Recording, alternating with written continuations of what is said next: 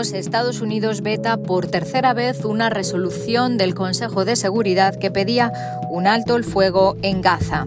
El Programa Mundial de Alimentos suspende las entregas de ayuda en el norte de la franja porque no tienen garantías de seguridad. Y expertos de la ONU piden que el apartheid de género se reconozca como un crimen contra la humanidad. Un saludo de Beatriz Barral. The result of the voting is as follows. 13 votes in favor, 1 vote against, 1 abstention. Estados Unidos ha vetado en el Consejo de Seguridad una resolución que pedía un alto el fuego inmediato en Gaza.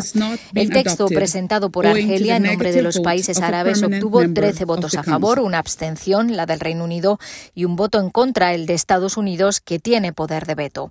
Se trata del tercer veto americano a una iniciativa de este tipo desde el inicio de la guerra entre Israel y Hamas en Gaza. The Security Council cannot afford passivity in face of the call for a ceasefire in Gaza. El Consejo de Seguridad no puede permitirse la pasividad ante un llamado a un alto el fuego en Gaza. Al presentar este texto, nuestro objetivo es empoderar al Consejo para que cumpla su mandato y salve vidas, dijo el embajador argelino Amar Benjama. Tras la votación, la embajadora de Estados Unidos dijo que vetó la resolución porque de aprobarse perjudicaría las negociaciones para la liberación de los rehenes israelíes y un cese de las hostilidades. Escuchamos a Linda Thomas Greenfield. And so while we cannot support a resolution that would put Aunque no podemos apoyar una resolución que pondría en peligro negociaciones delicadas, estamos deseosos de colaborar en un texto que abordaría muchas de las preocupaciones que compartimos todos.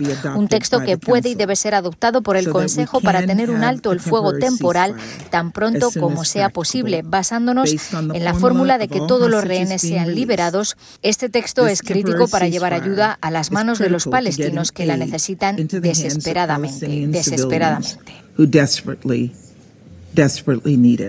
Es la primera vez que un borrador de resolución propuesto por Estados Unidos menciona un alto el fuego. El texto también dice que la invasión terrestre en Rafa no debería proceder bajo las circunstancias actuales.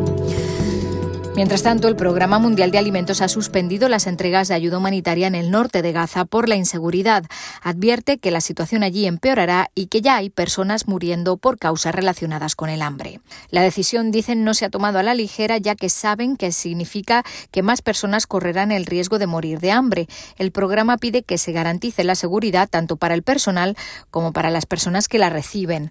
Las entregas se habían reanudado el domingo después de una suspensión de tres semanas y el plan era enviar 10 camiones durante siete días seguidos, pero el domingo el primer convoy fue rodeado por multitudes de personas hambrientas cerca de Guadigasa. El lunes varios camiones fueron saqueados entre Han y Der al-Balá y un conductor fue golpeado.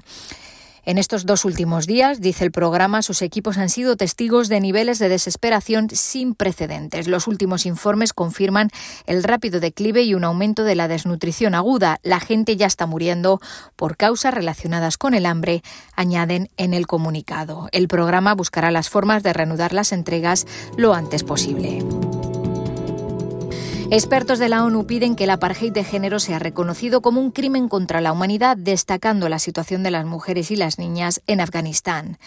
El apartheid de género no es simplemente una posibilidad teórica o un constructo legal, sino una amenaza real y una realidad vivida por millones de mujeres y niñas en todo el mundo, una realidad que actualmente no está explícitamente codificado en el derecho internacional, afirman los relatores.